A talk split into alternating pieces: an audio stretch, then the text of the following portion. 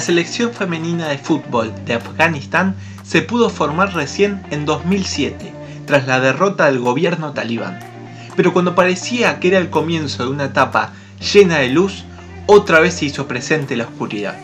Istoporte te cuenta la historia de lucha constante de las futbolistas afganas.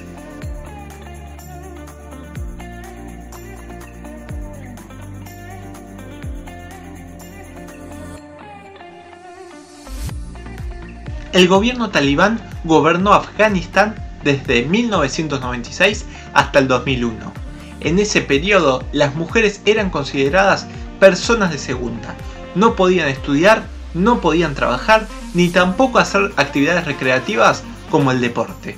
Pero varias mujeres no se quedaban de brazos cruzados en este contexto y, de manera clandestina, comenzaron a rebelarse. Por eso era común que haya clases para mujeres en los sótanos o que algunas mujeres, como Khalida Popal, juegue con sus amigas al fútbol en el patio de su casa de manera silenciosa para que nadie se entere.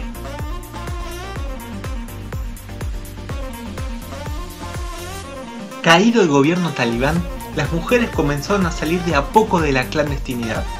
Ser mujer sigue siendo muy difícil en dicho país, pero al menos han conseguido algunos derechos en este último tiempo.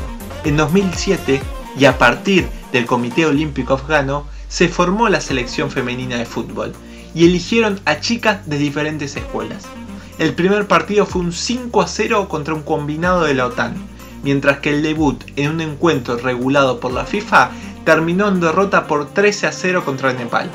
Esa caída igual tuvo un sabor dulce, era el punto de partida. Cada jugadora arrastraba consigo una historia muy fuerte y por eso el seleccionado se convirtió rápidamente en un ejemplo de superación a nivel mundial.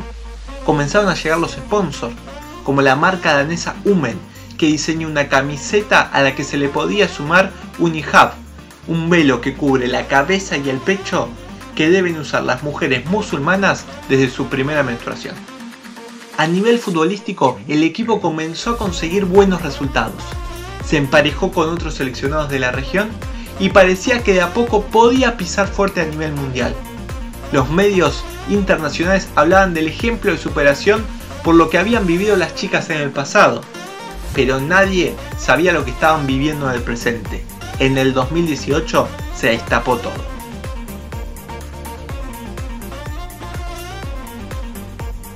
El medio inglés Telegraph sacó a la luz que el presidente de la Federación Afgana de Fútbol, de apellido Keram, abusaba de varias jugadoras. Muchas, tiempo después y tomando coraje, advirtieron que no solamente era él, sino que había detrás toda una red de abusadores. Popal, una de las integrantes originales del seleccionado afgano y entrenadora desde hace mucho tiempo, dijo que Keram había acosado sexualmente de las jugadoras en una habitación de su oficina.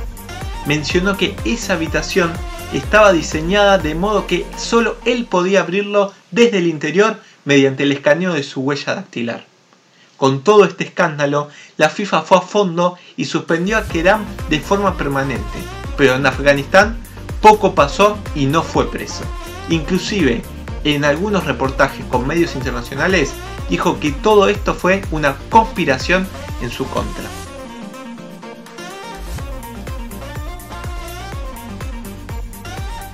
Jugadoras afganas hoy en día siguen luchando y pidiendo justicia.